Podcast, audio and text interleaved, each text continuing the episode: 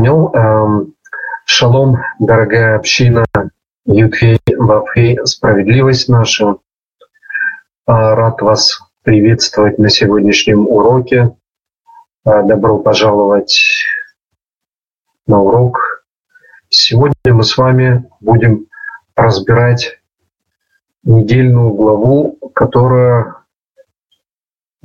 которая нам рассказывает про нечистоту,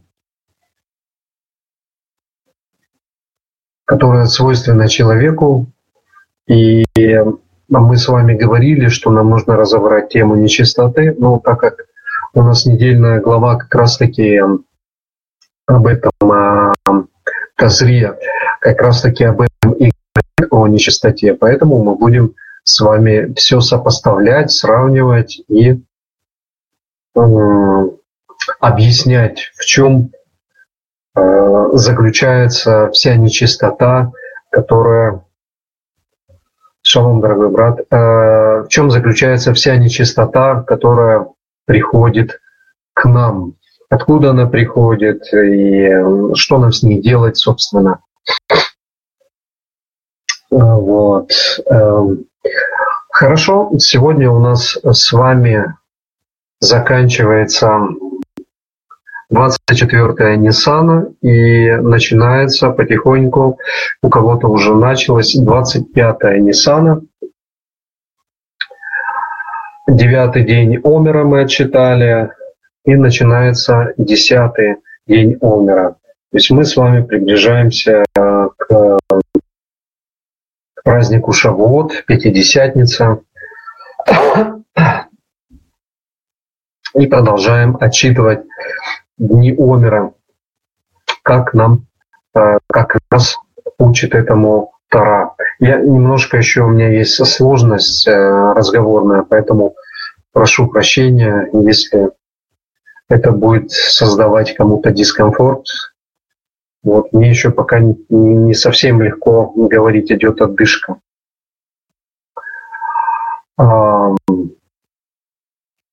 Тазрия, наша недельная глава, в которой мы будем с вами выяснять очень многие моменты. Оказывается, что нечистота бывает не только э, к животным или с животными, как мы изучали с вами на предыдущих, э, предыдущих главах, но и к людям. И, и даже это не является ограничением. Нечистота бывает даже на материальных предметах на домах, на одежде людей. То есть нечистота, она связана не только с животными, как мы с вами уже выясняли, и не только даже с человеком. Она даже э, присуща и материальным вещам. То есть на материальных вещах тоже бывает нечистота.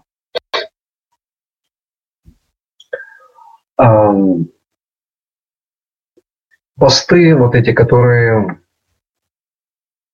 недавно мы постили, вернее, я постил, и они обсуждались, э, такие посты позволяют в очередной раз проверить себя, насколько мы, люди, понимаем, понимаем а, волю Творца. То есть либо мы ее понимаем, либо мы ее не понимаем. Конечно, не очень хорошо, когда идут там такие чересчур серьезные баталии с какими-то элементами ну, такого уже личностного осуждения. Это все не есть хорошо. Но то, что вопросы такие должны подниматься – и темы должны и обязаны обсуждаться, это не вызывает никакого сомнения. То есть э, мы сегодня живем 3300 лет после того, как получалась Тара. И несмотря на это, несмотря даже на то, что люди считают себя верующими, несмотря на то, что люди себя считают э, рожденными свыше, человек по-прежнему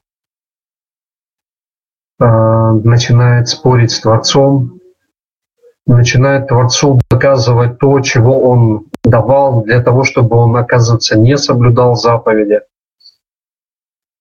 То есть человек настолько обманут, обманут теми, кто приходит под видом а, ангела света, обманут своими проповедниками, что для него э, для него обычный простой разум перестает быть доступным. Человек совершенно не хочет осознавать, что лично он сам находится в полном заблуждении. И те тезисы, которые он начинает повторять или провозглашать, а в действительности являются тезисами против Творца и против его законов. То есть он сам своими руками или своим разумом э, идет против воли Творца, э, делает из э, закона Творца нечто свое. И хочет найти, хочет найти этому оправдание. То есть, будучи необрезанным, он хочет выдумать какой-то другой закон, какое-то другое посвящение. Э, вместо того, чтобы признать свою ошибку, вместо того, чтобы понять, что да, лично я не соблюдаю, не исполняю и нахожусь в полном заблуждении, человек ищет какие-то оправдания. И оправдание находится очень быстро. Вот послан вот этот апостол. Этот апостол сказал, значит, обрезание больше не нужно. И на смену обрезания приходит нечто другое, нечто большее и нечто то, что кто-то не может э, постигнуть. Вот единственный он и его там э, коалиция это постигли, все остальные настолько безграмотны, что не могут постигнуть и поверить в то, что форма обрезания теперь плоти становится нечто другим и меняет полностью свою э, связь э, человека с Творцом и наоборот. То есть приобретаются новые смыслы. Таким образом, люди Э, обманутые внутри себя не хотят полностью услышать, что говорит Творец, и что с его заповедями нельзя поступать так, как им хочется.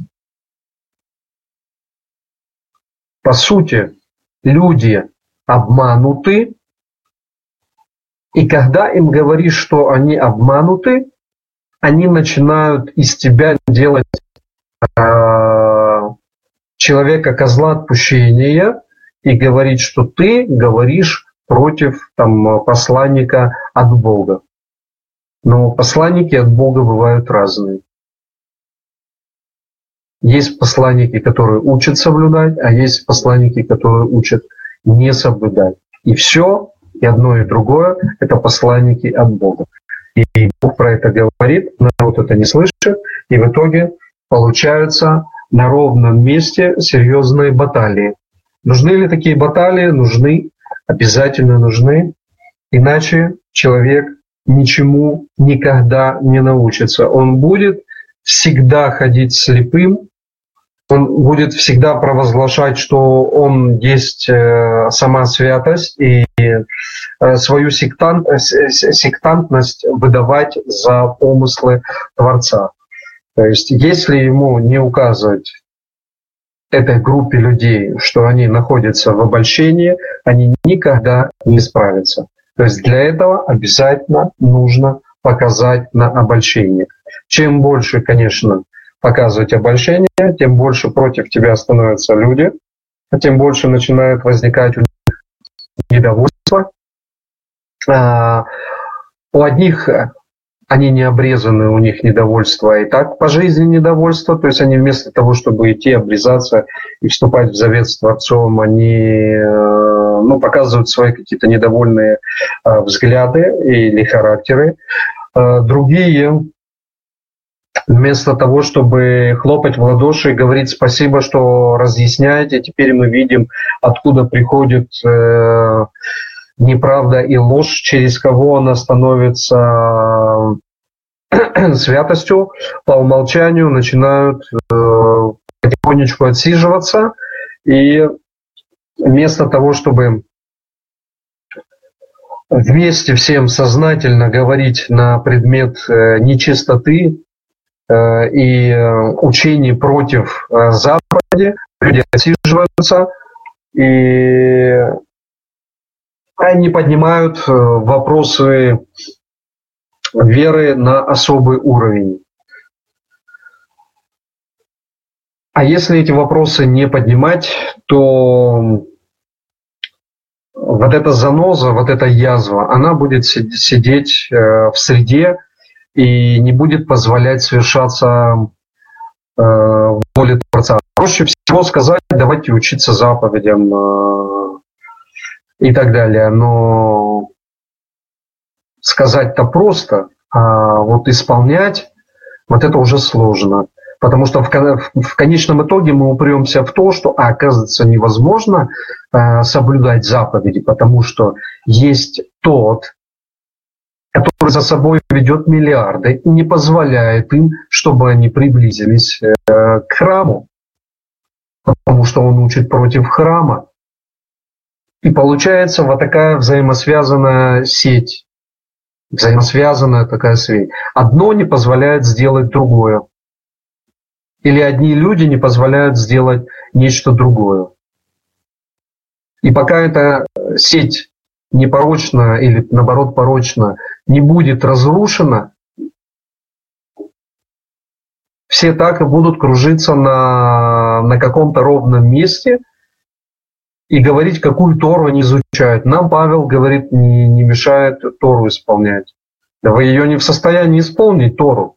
Тора – это обширная, огромная заповедь, это множество законов, и большинство законов не исполняются сегодня в Торе, потому что есть всякие преграды, которые не позволяют это сделать. И основой этих преград является именно Павел. То есть является сатан, который все в своей власти держит и э, другим не позволяет, чтобы происходили события, э, и э, народы не стремились к храму, а шли, наоборот, против храма. Что и происходит. То есть номинальное христианство идет против храма. И номинальный ислам тоже недалеко от этого ушел несмотря на то, что имеет на Храмовой горе свои сооружения, но опять-таки недалеко ушли от номинального христианства. Но номинальное христианство, оно полностью противостоит. Полностью. То есть для них завет с Творцом, то, что мы сегодня будем учить в нашей недельной главе, ничего не значит совершенным образом. Совершенным образом. Поэтому члены общины, которые участвуют в этом деле, говорят, мне Павел ничем не мешает. Это кажется тебе, что он тебе ничем не мешает. А на самом деле ты даже представления не имеешь, что какую роль он играет в том, что законы Тары не, не соблюдаются сегодня. Какие силы за этим идут противостоящие, которые отдаляют людей от храма, полным образом. То есть это главы государств и так далее и тому подобное, которые отделяют от храма. Э, они находятся в содружестве со, со священством, которое у них э, в странах действует, а те учат против храма. А учат они против храма. Почему? Потому что это учит сатан. А через кого сатан учит? Вот через Павла и учит. И в итоге получается, что как раз таки позволяет всем, не только там, членам нашей общины, но и всем остальным не соблюдать э, законы Творца, законы Тары, потому что невозможно. невозможно. Вот. И законы обрезания, законы обрезания – это законы, с чего начинается познание Творца. И об этом мы как раз-таки в очередной раз учим в нашей недельной главе. Э, главе, которая учит о ритуальной нечистоте и в то же время объясняет нам, что среди ритуальной нечистоты нужно еще делать э, завет с Творцом, бритмилу, то есть делать обрезание. Насколько это важно. И когда людям объясняешь про конкретную заповедь, говоришь заповедь обрезания, а у них ненависть к этой заповеди. Почему? Потому что они ужалены сатаном. То есть они ужалены Павлом. Они конкретно ужалены э, сатаном, который есть Павел, и Павел есть сатан. То есть это одно и то же, э, несмотря на то, что он Сатан учит много правильному, его основная задача именно под этим правильным обмануть и привести человека в полное Э, ну, непонимание ситуации, полное отторжение заповеди.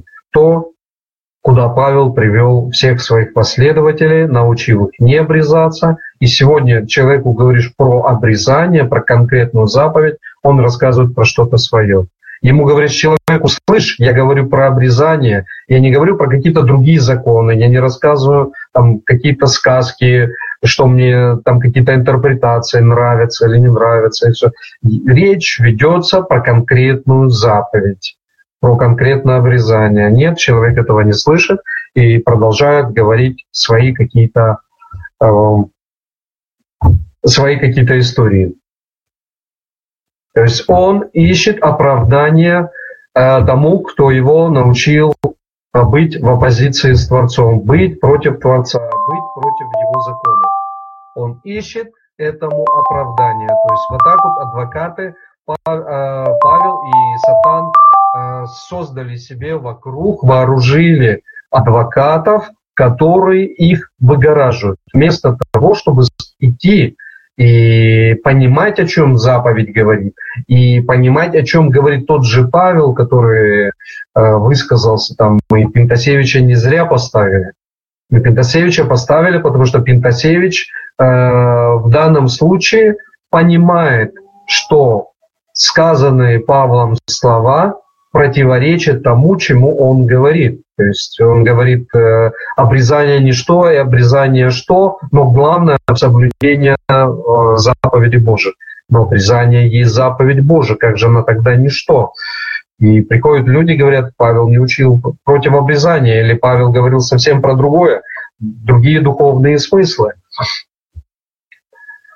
Когда мы говорим насчет обрезания, мы говорим насчет обрезания. И все духовные смыслы нас в данный момент никаким образом не интересуют. Мы говорим за конкретную заповедь, которую Бог хочет, чтобы человек исполнил. Наша недельная глава Тазрия начинается с 12 главы и означает «зачнет». То есть речь будет э, вестись про ритуальную нечистоту, которая приходит от э, деторождения и много еще от чего. А, первые стихи говорят, «И говорил Бог, обращаясь к Маше так, «Скажи сынам Израиля так, если женщина зачнет и родит сына, то нечиста будет семь дней, как в дни отстранения ее по обычной болезни ее, будет она нечиста. А, то есть мы с вами учим, что после рождения а,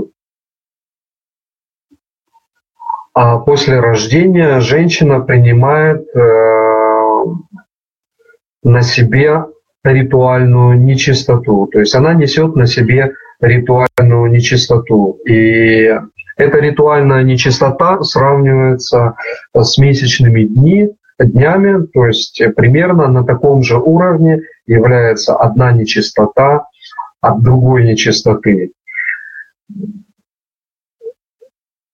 И эм, рождение между мальчиком и между девочкой тоже имеет свои особенности. То есть э, у мальчика это одни сроки, у девочки это другие сроки.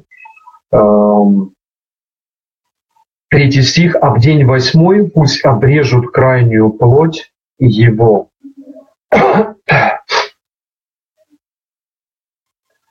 А, то есть, что мы с вами видим? А, во-первых, нам Атара уже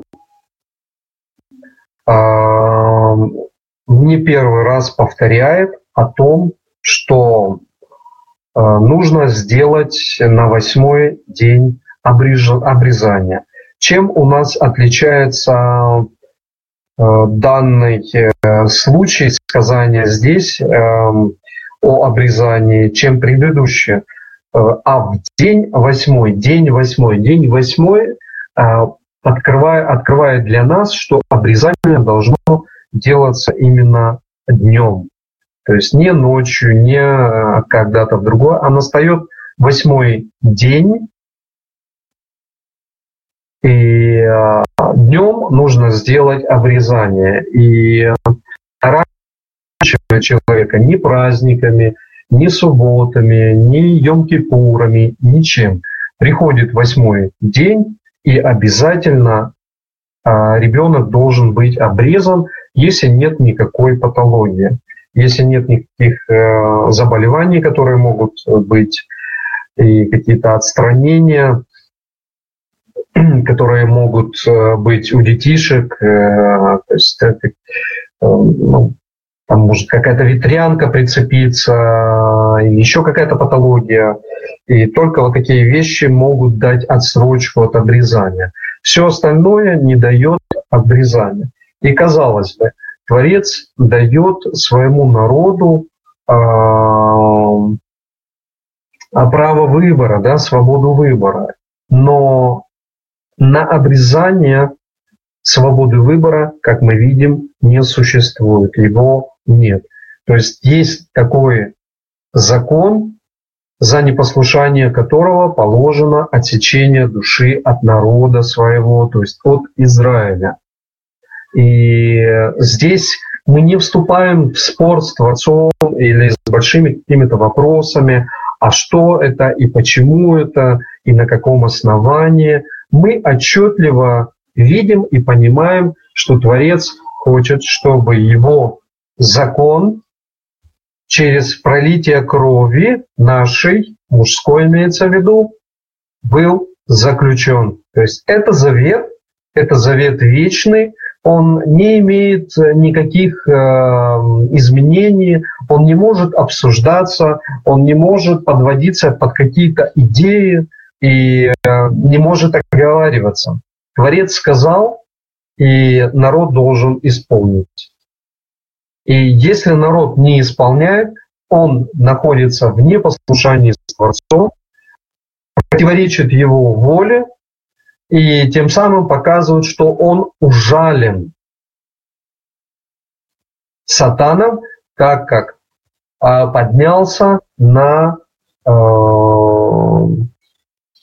на заветы, э, которые Творец заключал со своим народом и заключал еще до того, как народ произошел. То есть этот завет заключен еще с Авраамом, то есть до того, как состоялся народ. Вот. И эти заветы и законы, они неизменны. Поэтому, когда кто-то говорит, что обрезание не что, но обрезание что-то,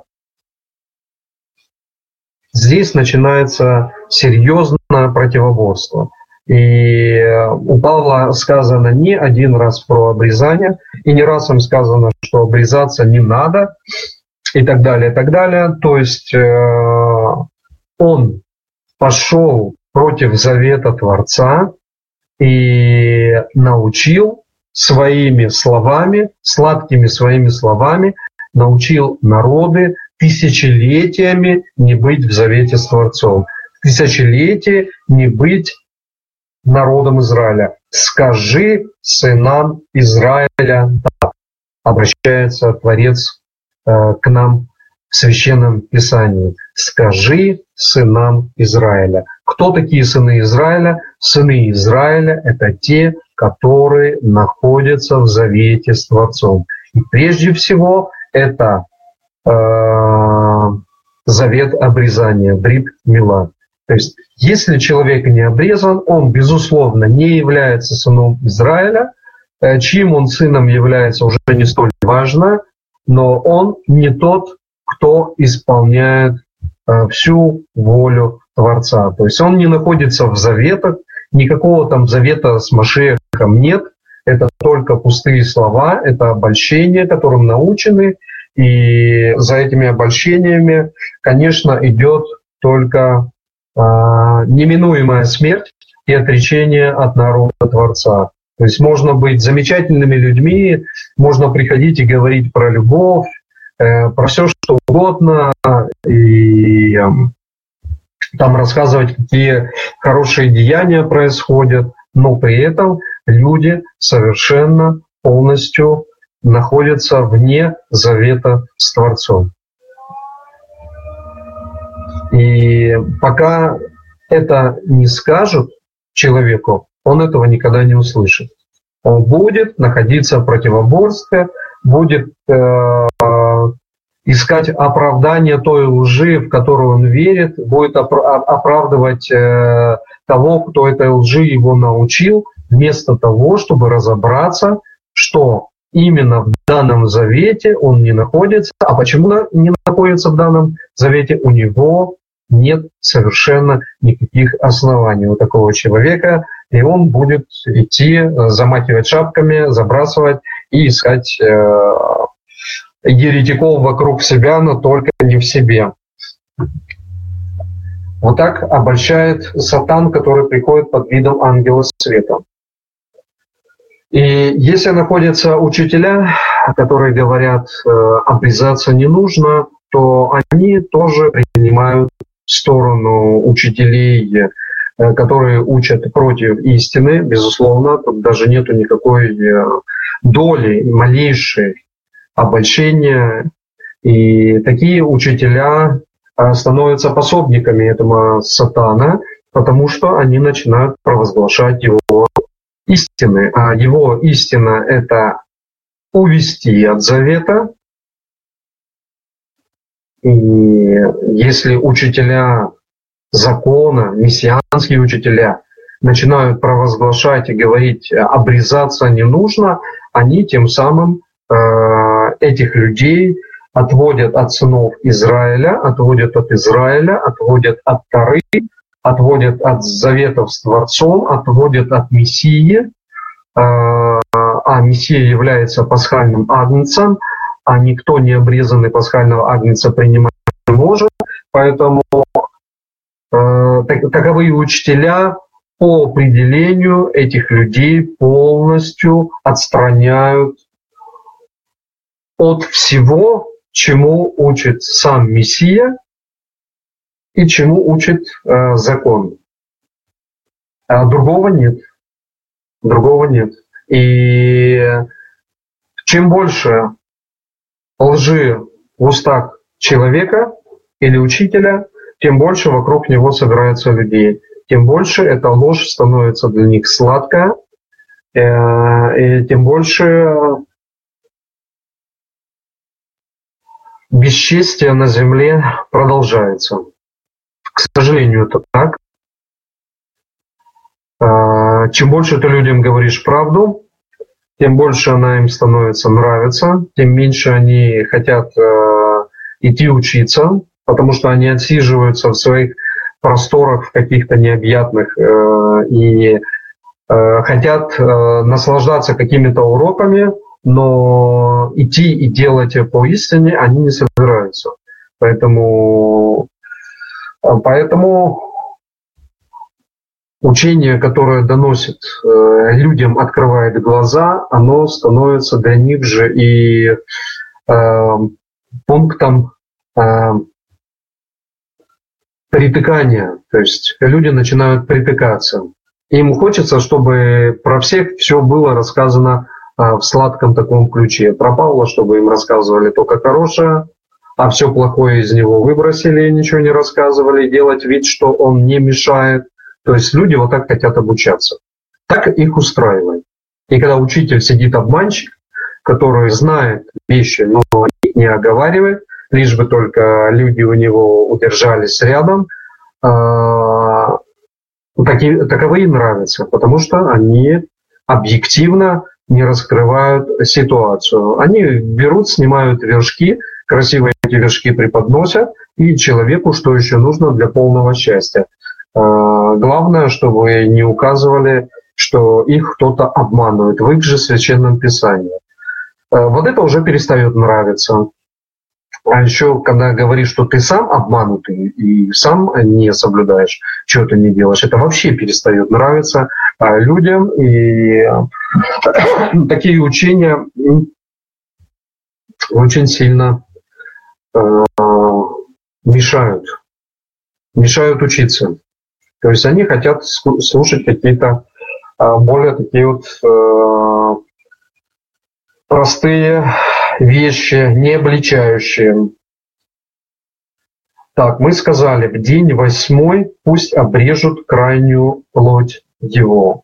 То есть маленькому ребенку делают обрезание. Его посвящают в завет с Творцом. Не спрашивают у него, хочет он, не хочет, будет он, не будет. Его посвящают родители в завет с Творцом. То есть такую заповедь дал Творец, и он не желает ее обсуждать. Творец не обсуждает эту заповедь. Он не желает наших объяснений, чем можно это обрезание на восьмой день заменить еще на что-либо. На смыслы, которые услышали последователи у Павла. Они услышали, что Павел является посланником, и с ним говорил Иисус. Все, это для них аргумент, а то, что э, товарищ учит против э, обрезания – и против закона, это уже не аргумент. То есть одно они в состоянии увидеть и услышать эти люди, другое они не в состоянии понять, что вот этот товарищ научил их о том, что заветы являются ветхими, мертвыми, близкими к уничтожению и так далее. Это они не в состоянии услышать. Здесь у них уже полностью их духовность смята под корень. То есть настолько они ужалены, что они не в состоянии одну отличить от другого. И несмотря на то, что не обрезаны, и несмотря на то, что не обрезаны сотнями поколений, они не в состоянии понять, что Бог хочет, чтобы дети были обрезаны. Бог хочет, чтобы заповеди Его исполнялись они вместо того, чтобы исполнять, ищут себе какие-то оправдания. И говорят, вот этот святой человек нас научил. В чем святость человека, который учит против Торы? Вопрос. Непонятно. В чем заключается святость? Святость заключается в том, что пришел и сказал, что он пришел от Иисуса. Все, это уже святость. Святость заключается в том, что очень хорошо рассказывают какие-то небылицы и много чего, где и в действительности, правда, а, сказано очень достаточно много. Но если бы э, Сатан приходил только как просто сплошной э, лжец, ему бы сразу бы никто и не поверил. А так как он приходит как самый умный рассказчик, историй разных, ему, безусловно, верят. Для того он и должен прийти лжепророк таким образом, чтобы в него верили. Иначе какой же он лжепророк? Иначе он просто приходит и сразу понятно, о, вот это плохой человек. Но нет, Человек должен прийти так, чтобы за его искусным изречением никто не мог догадаться, что он сейчас будет учить всех лжи, то есть учить против закона Творца. Но когда люди по факту уже спустя 2000 лет должны увидеть, что в Антее и в Антее, и в Антее организации, католицизм, православие и так далее, все вместе взятые просто по определению, никаким законом не жили. А почему не жили законом? И им говоришь, почему, кто их научил, и они продолжают вновь качать своей головой и э, говорить о какой-то толерантности, говорить о каких-то там а, подменах, заменах, где кто переводил неправильно, где что переводил неправильно. Им конкретно говорят э, священные тексты, что пришли антихристы, противники Христа, что пришли уже апостолы, что пришли уже пророки. И задача их увести от не просто Мессии, не просто Мессии, а увести в полное заблуждение от народа Творца, в полное заблуждение, в полное заблуждение от закона, о формировании новой личности э, Христа, Мессии, сделав из него божество. То есть этому учит лжец. Он создает идолопоклонство на ровном месте. То есть он все подводит к тому, чтобы люди начали поклоняться идолу. И они идолу поклоняются.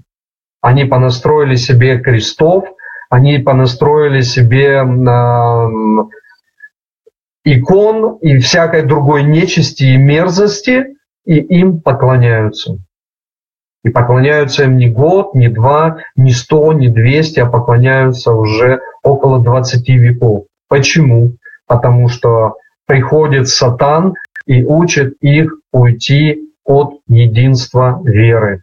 То есть уводит от Тары, а когда люди уходят от Тары, они начинают учиться уже в заблуждении, потому что они не живут законами Тары, они не, за, не живут законами святости.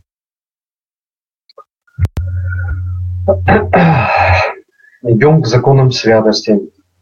И 33 дня должна она очищаться от крови своих, ни к чему священному не прикасаясь, и святилище не входя, пока не исполнится, исполнится дни очищения ее.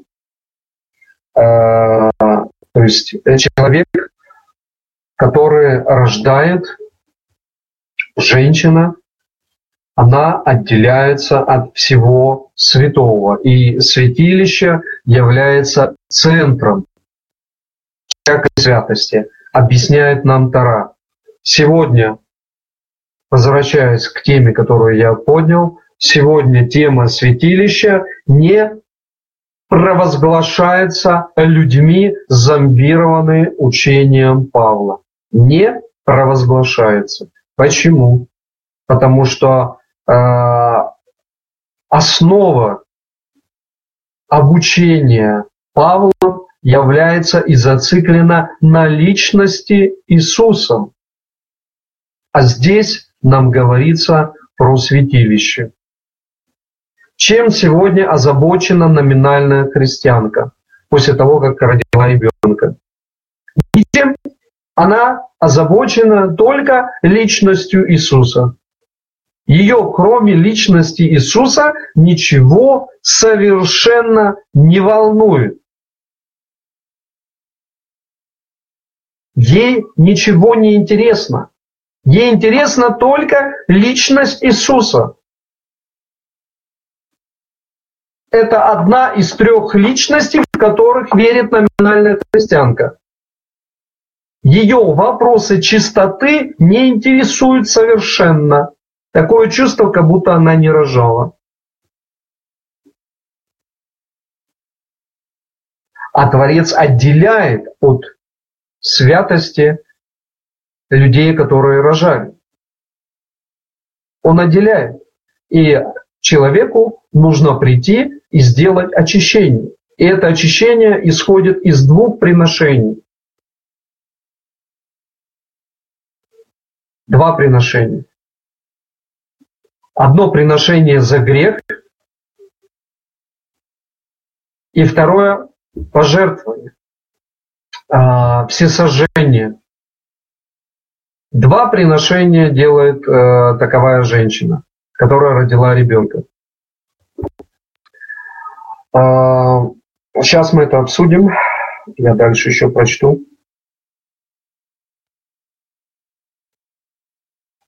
Если же она родит девочку, то нечиста будет две недели, как во время своего отстранения, и 66 дней должна она очищаться от кровей своих.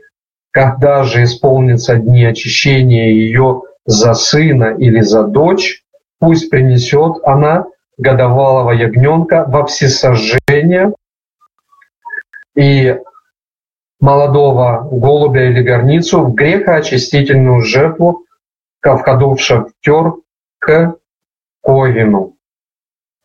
То есть приносятся две жертвы. Одна жертва всесожжения и вторая грехоочистительная жертва.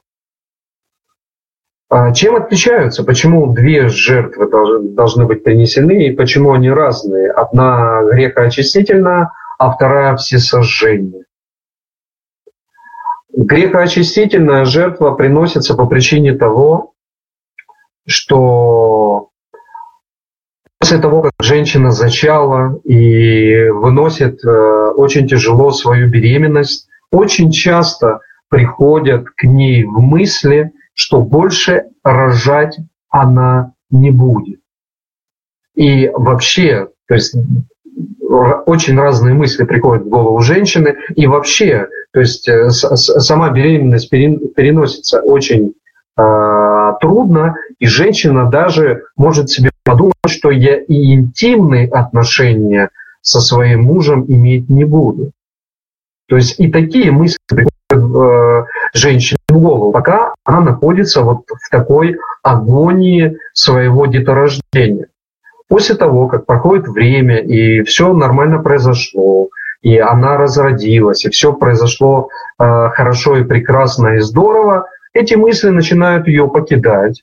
И она начинает раскаиваться. Она начинает говорить, вот, что же глупенькая я такое подумала, что же, что же за мысли у меня такие были, а, и как же я могла вот так, так, так, так. То есть все вот эти посылы, позволили ей усомниться и позволили ей внутри себя а, в своем храме а, пойти против своего супруга, пойти против Творца, то есть э, сказать, я закрою ложно своей беременность, своим беременностям, все, хватит, достаточно, не хочу, это так тяжело переносится и так далее.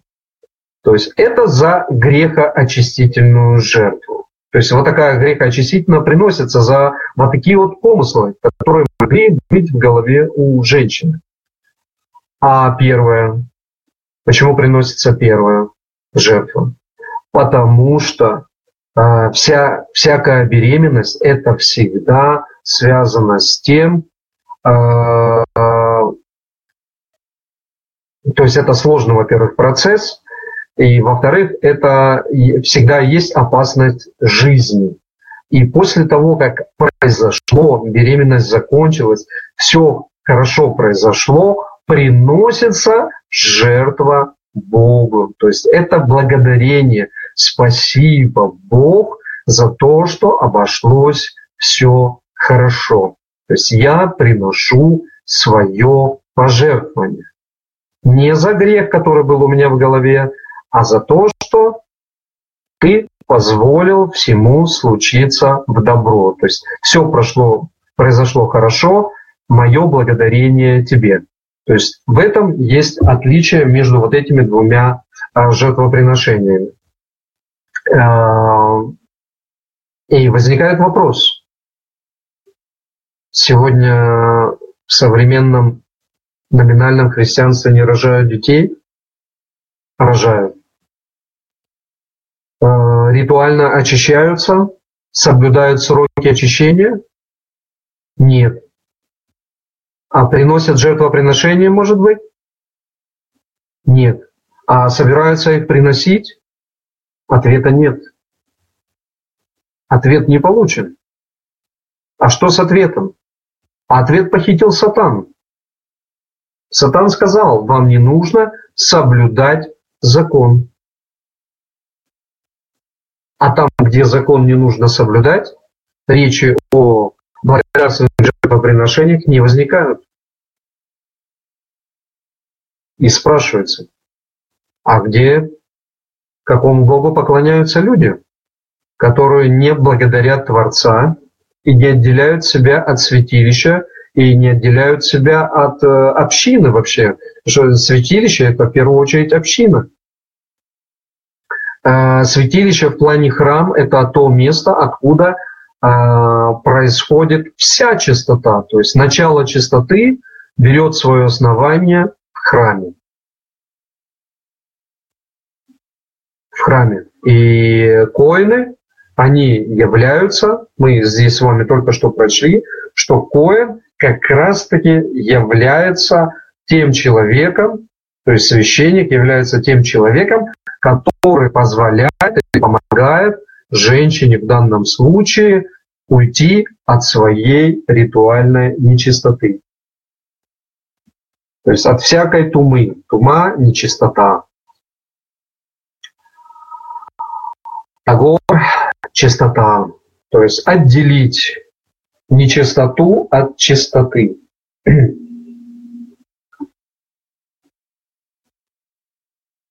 И он принесет это в жертву Богу и искупит ее, и станет она чиста от кровотечения ее. Это закон о родившей мальчика или девочку. Если же не в состоянии она принести в жертву ягненка, то пусть возьмет двух горлиц или двух молодых голубей, одного для всесожжения и одного для грехоочистительной жертвы, и искупит ее огнем, и станет она чиста.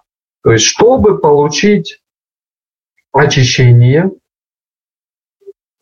нужно прийти к храму в первую очередь. И если за грех принесена жертва, то за все сожжения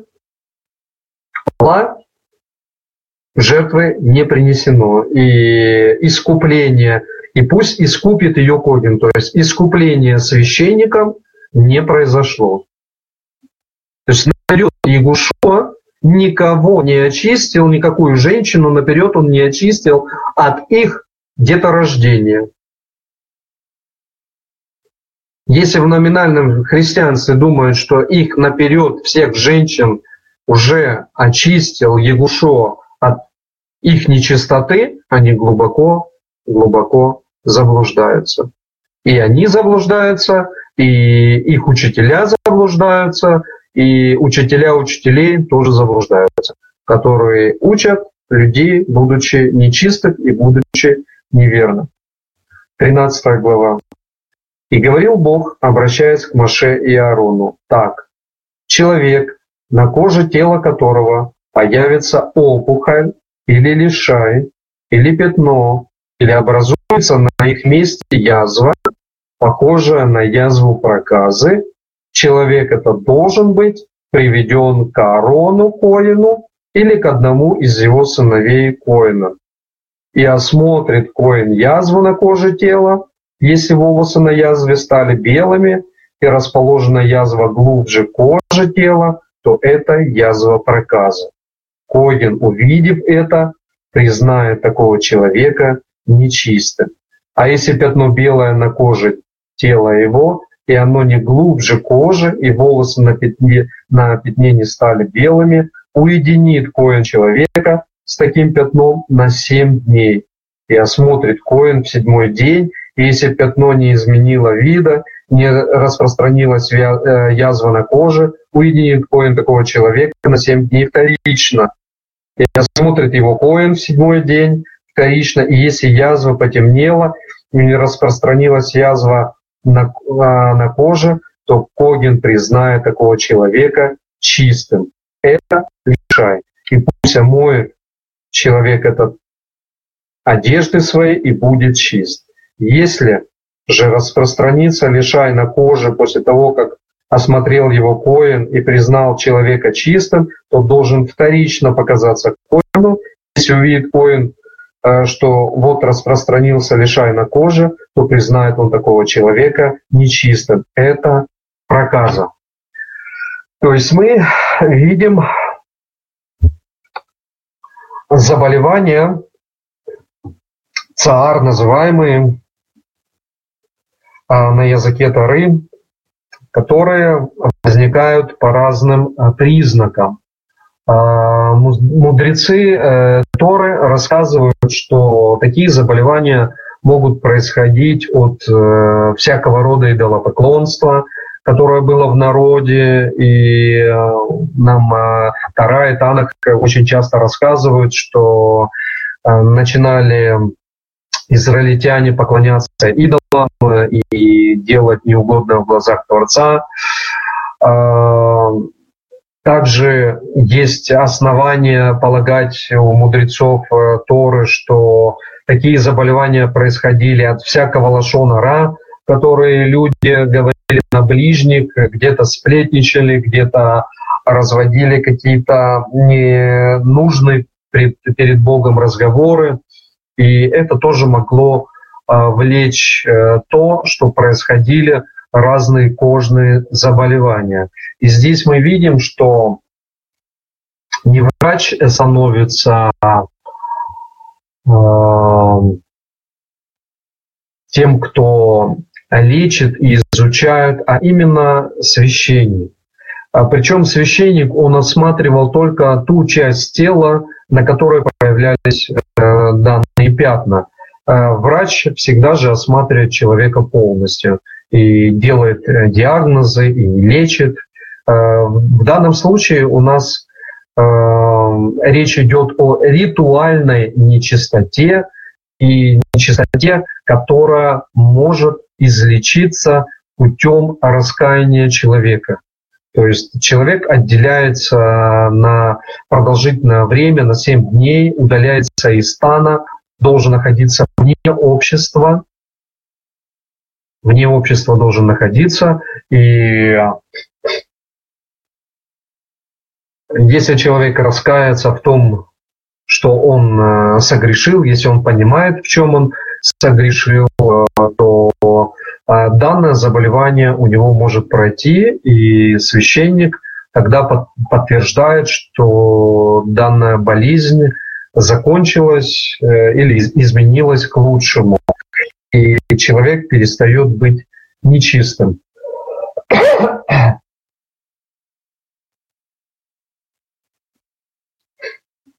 Девятый стих.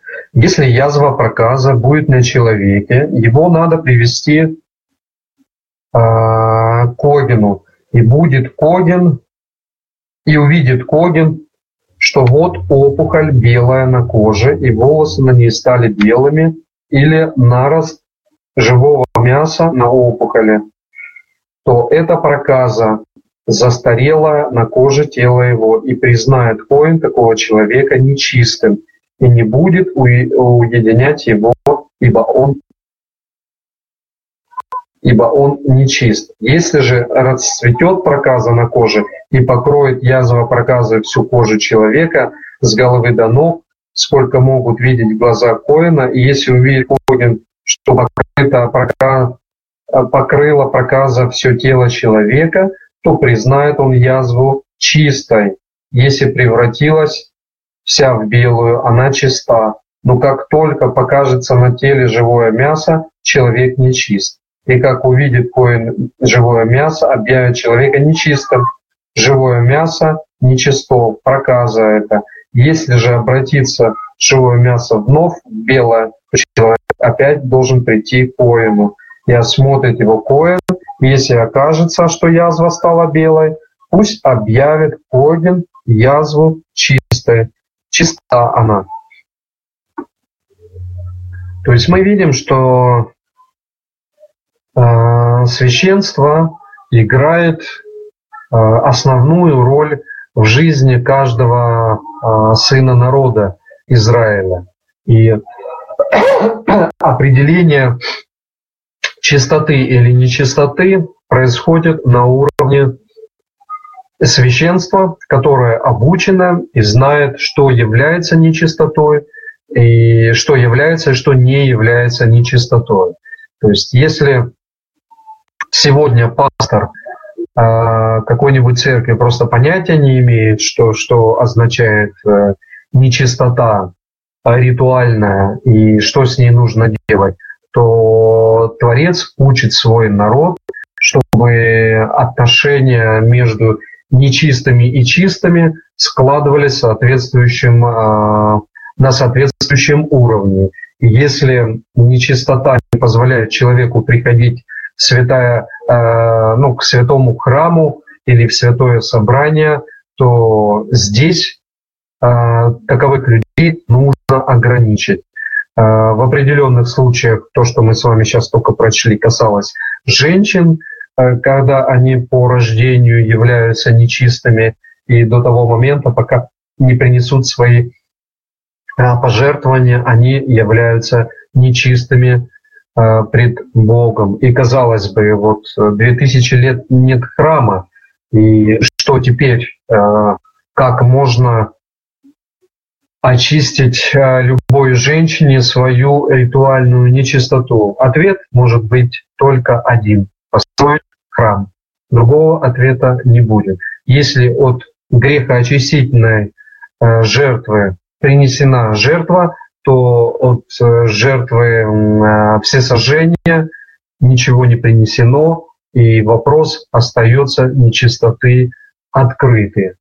Поэтому единственное решение данной нечистоты – это исход строительства храма и коину должны прийти женщины и очистить на храме, на жертвеннике храма, очистить себя от всякой нечистоты. То есть тогда воля Творца будет исполнена. А до того момента э, воля Творца не исполнена, нечистота пребывает и передается дальше. Поэтому нам не стоит всем обольщаться и знать, куда нам нужно стремиться и какие вопросы решать. А просто говорить, э, кто-то там еретик или еще что-то, ну, это удел, конечно, только слабых, которые приходят и начинают, не понимая, о чем они спорят, начинают спорить.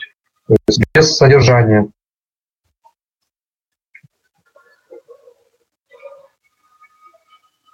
Если у кого-либо на коже тела будет ожог, а на зажившем ожоге появится э, пятно бело-красноватое или белое, и осмотрит его коген, и вот волосы, волосы на пятне стали белыми, и находится оно на, на вид ниже кожи, то это проказа, расцветшая на ожоге, и объявит коген этого человека нечистым, язва проказы у него. Если увидит Коген, что вот белых волос нет на пятне и расположено оно вровень с кожей и потемнело, то пусть уединит Коген этого человека на семь дней и осмотрит его Коген на седьмой день, если пятно сильно распространилось по коже, признает его Коген нечистым. Язва проказы это. Если же пятно осталось на месте, не распространилось по коже и не потемнело, то это опухоль ожога, и объявит конин человека этого чистым, ибо это воспаление ожога. Если у мужчины или женщины будет язва на голове или на подбородке, и осмотрит коин язву, и если находится она ниже кожи, и на ней тонкие желтые волосы, то Когин признает язву нечистая. Это струп, проказа на голове или на подбородке. Если же при осмотре коином язвы струпа окажется, что на вид находится на вровень с кожи, но черных волос на ней нет, то уединит коин такого человека с язвенным струпом на семь дней. И когда на седьмой день осмотрит коин язву, и вот струп не разросся, и желтых волос на нем нет, и на вид он не ниже кожи, то пусть сбреет человек волосы вокруг струпа, по струпу же пусть не бреет, и Когин уединит этого человека на семь дней вторично. И когда осмотрит Коин струп на седьмой день и окажется, что струп не распространился по коже и на вид находится вровень с кожей, Коин признает его чистым, пусть омоет человек одежды своей и будет чист. Но если струп распространится по коже после признания его чистым и осмотрен Когин его, и вот разросся струп на коже, то пусть не ищет Коин желтых волос, струп не чист. Но если вид струпа не изменился и появились на нем черные волосы, то струп исцелен, он чист, и Коин признает его чистым. Если мужчины, у мужчины или у женщины окажется на коже их тела пятна, пятна белые, и осмотрит коин, и вот на коже их тела пятна тусклого белого цвета, это светлый лишай, расцветший на коже. Он чист. Если у человека вылезли волосы на голове, то это плешивые. Он чист. А если среди вылезли волосы на голове его, то это лысый, он чист. А если спереди вылезли. Но если на плеше или на лысине возникнет язва красно, красновато-белая, то это проказа, расцветшая на плеши или на лысине его. И когда смотрит его коин, и окажется, что опухоль красновато-белая на плеше или на лысине человека, похожа на опухоль проказа на коже тела, то это прокаженный, нечист он. Коген должен признать его нечистым, на голове его язва, а прокаженный, у которого язва, должен распороть одежды свои и волосы на голове распустить, и до уст должен он закутать себя и кричать «Нечист, нечист!» во все дни, пока язва на нем считается он нечистым. Он нечист, отдельно должен он жить, место ему вне стана. То есть вот такие серьезные законы Творец устанавливает и отделяет нечистых от чистого общества. И когда люди соблюдают э, данные, э, данное руководство, это означает, что они следуют воле Творца. А если люди не соблюдают данное руководство, они не следуют э, воле Творца, нечистоту носят ее в своем обществе и пытаются себя оправдать как спасенными. То есть их не интересует уже нечистота, а, которую они могут представлять. Они просто спасенные и все. Вот у них такая история а, любви своего Бога, который вдруг отказался от э, тех, от того законодательства, которое он дал своему народу, и установил новые правила, где только вера в Иисуса оправдывает все их уже деяния, включая любую нечистоту. То есть вот такое а, неправильным учением заболели миллиарды людей, и они, по сути, и являются антихристами, потому что представляют не учение Христа, а представляют учение против Христа, то есть то, чему Христос, Машех, не учил. И когда говорят, что мы по вере уже имеем спасение, и мы по вере уже имеем оправдание, то речь идет только об одном, что людей Сатан полностью обманул. Но они этого слышать безусловно, не хотят. Потому что они молятся на сатана и им движимы. 47 стих. «А если на одежде появится язва проказа, на одежде шерстяной или на одежде льняной, на основе или или на утке из льна и, или шерсти, или на коже, или на каком-нибудь кожаном изделии, и язва будет зеленоватая или красноватая на одежде или на коже, или на основе, или на утке, или на какой-нибудь кожаной вещи, то это язва проказа, и следует показать ее коину. И коин, осмотрел язву, прикажет отделить вещь с язвой от других вещей и не прикасаться к ней семь дней. И когда осмотрит язву на седьмой день, и вот язва эта распространилась по одежде, по основе или по утку, или на коже, какой бы работе эта кожа не была употреблена, то это проказа, заразная язва, это нечиста. И следует сжечь одежду, основу или уток из шерсти или льна и всякую кожаную вещь, на которую будет эта язва, ибо это проказа заразная, в огне должно это быть сожжено. То есть мы видим законы, которые действуют не только на людей, но и на материальные вещи, то есть на предметы, э, на дома, где тоже бывает э, всякая проказа, и доходит до того, что даже сам дом нужно снести, потому что он заражен проказой.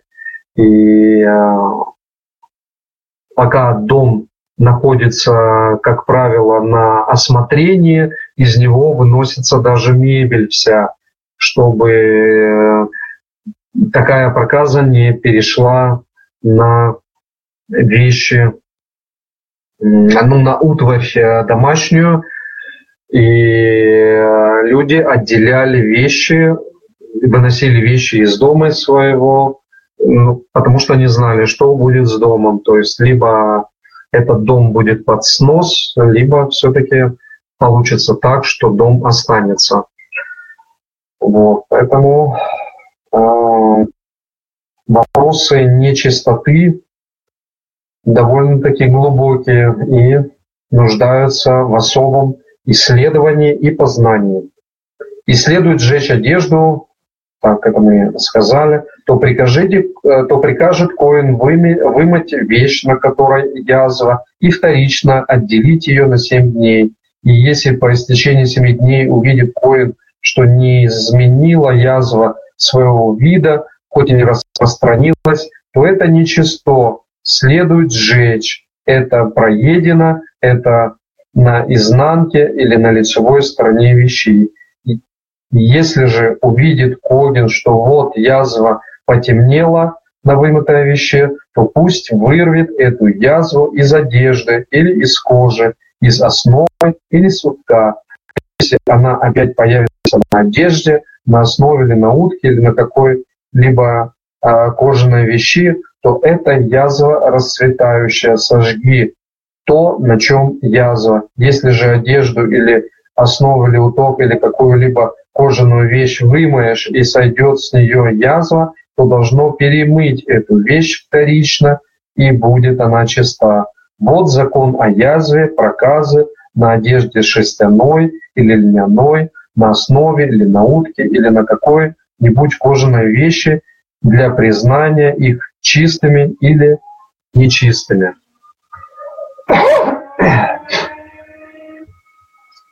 Такая у нас э, сегодня была с вами э,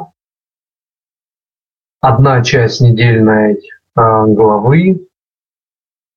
На этой неделе мы изучаем две главы с вами.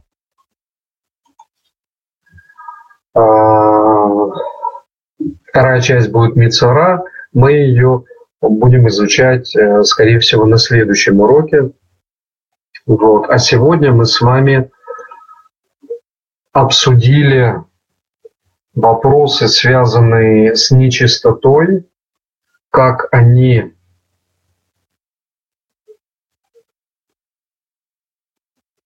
как они связаны, я вижу проблемы немножко начались, э, вижу проблемы начались немножко с, э, с эфиром, что-то прыгает эфир.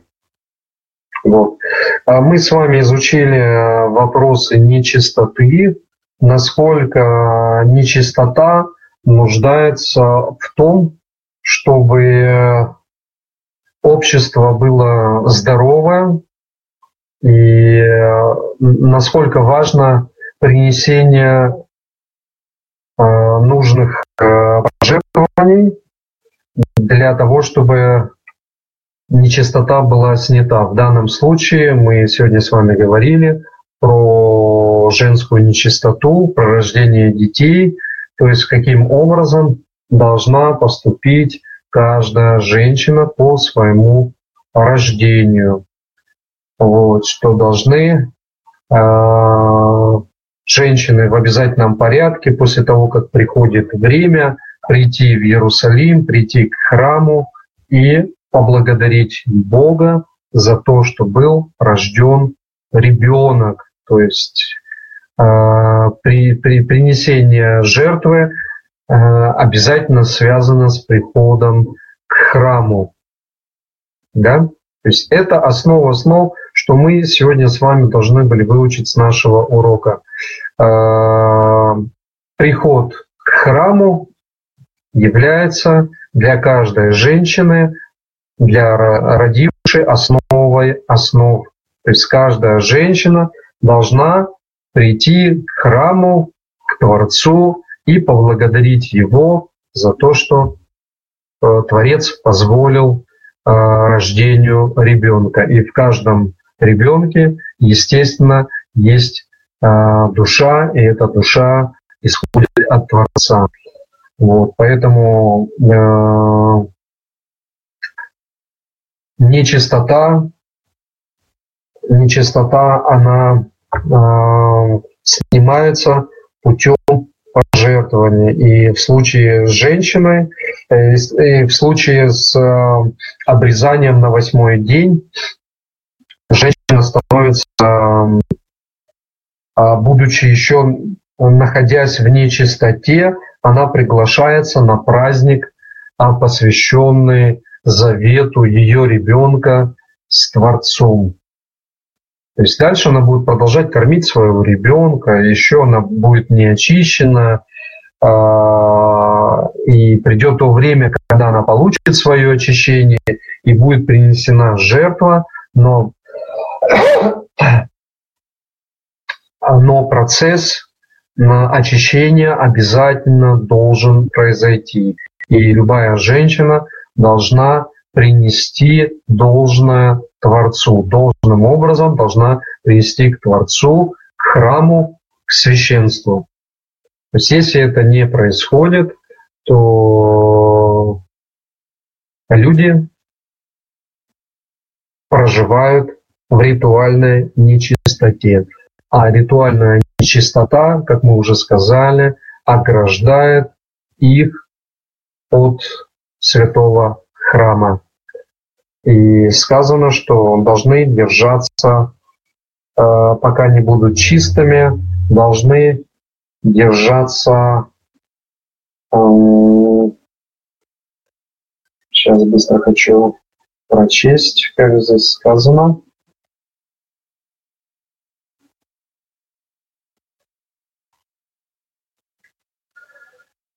Он принесет это в жертву Богу и искупит ее, и станет она чиста от кровотечения ее. Это закон, родивший мальчика или девочку.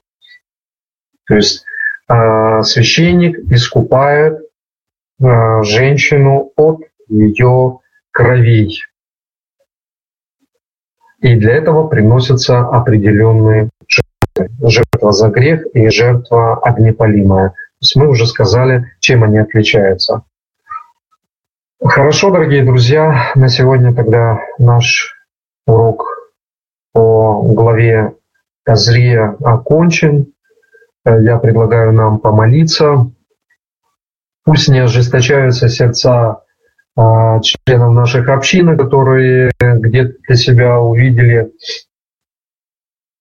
а, какие-то нравоучения, и может это им даже и не нравится, но от того, что нам что-то нравится или не нравится, от этого мы к Богу не приближаемся. Нам, наша основная задача э, приближение к Богу и исполнение его заповедей, а наши какие-то личные а, неприязни, когда мы испытываем, когда мы слышим, что обличают э, сатана или того, через кого сатан приходит. Ну, извините, это должен кто-то делать.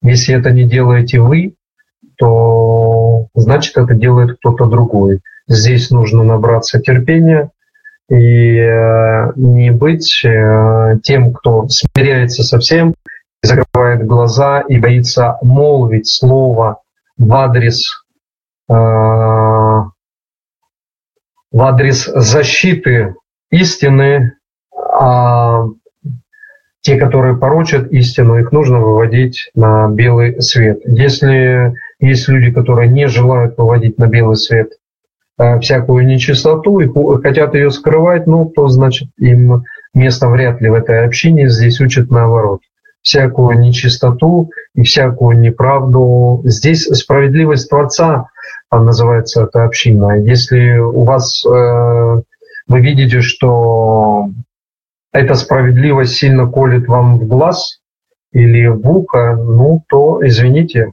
справедливость, никто не сказал, что справедливость, она э, такая очень э, мягкая на слух или на звук. Она бывает справедливость, она всегда справедлива, а провозглашение этой справедливости, ну, для, для того, чтобы провозгласить, нужно указать на, на всю справедливость, которая пришла. А чтобы указать, нужно слово молвить. А чтобы слово молвить, обязательно услышится в ответ еще много слов. И меня давным-давно уже обзывают, но меня это как-то сильно уже не беспокоит.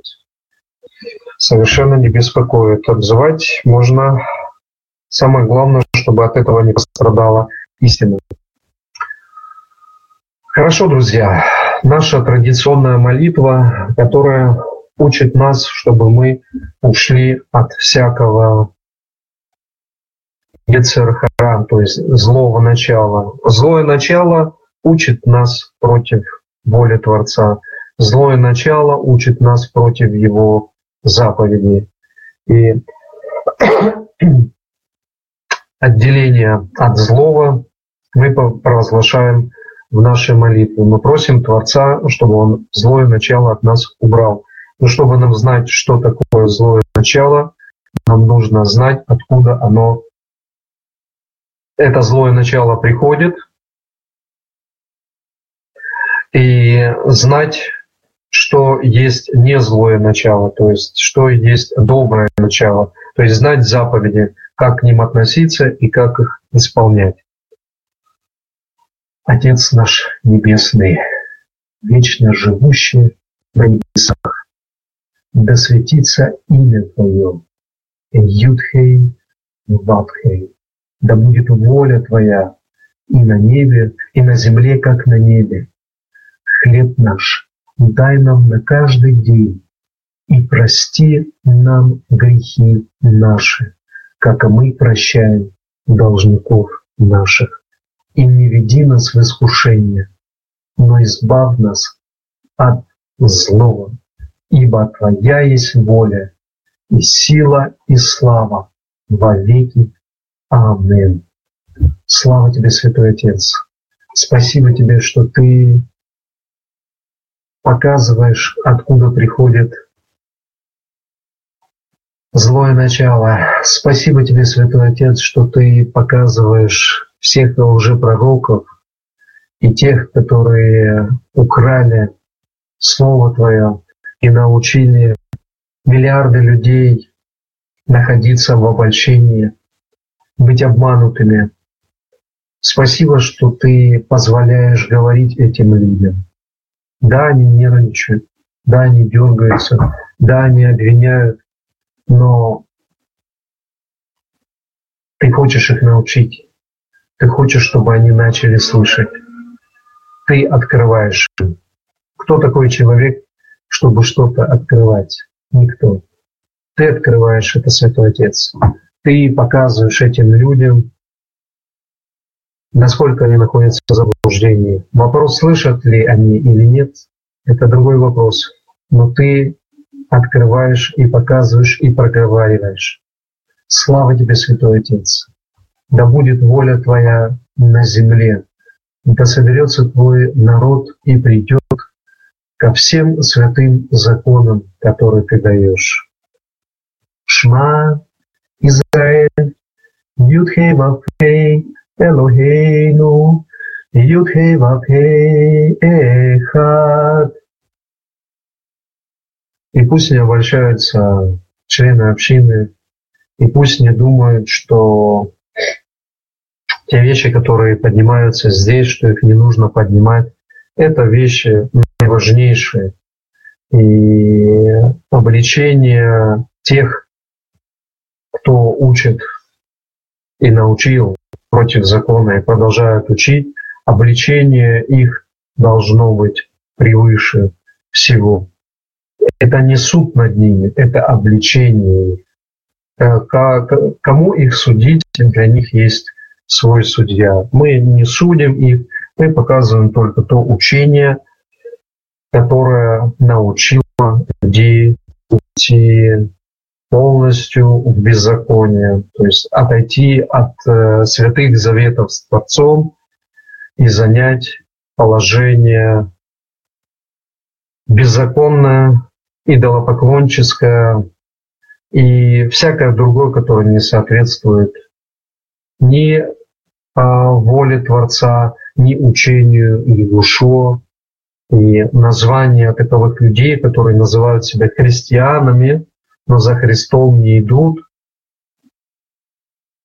это очень печально. И очень хочется, чтобы это было уже в ближайшее время полностью исправлено. Будьте, дорог... А, будьте благословенны, дорогие друзья, дорогая община. Всего вам самого наилучшего. И пусть в ближайшее время мы будем стоять перед Творцом в Его Иерусалиме и прославлять Его имя, как Он нам говорил. И построим храм, храм Его имени, и в этом храме будем провозглашать, в этом храме будем провозглашать всякую истину. А пока есть учения, есть миллиарды, которые противятся и храму, и исходу, и тому, чтобы пойти за Егушо а, и пойти за народом Израиля. Все, дорогие друзья, благословение вам. И на сегодня наш урок окончен. Шалом всем и до следующего нашего урока. Шалом.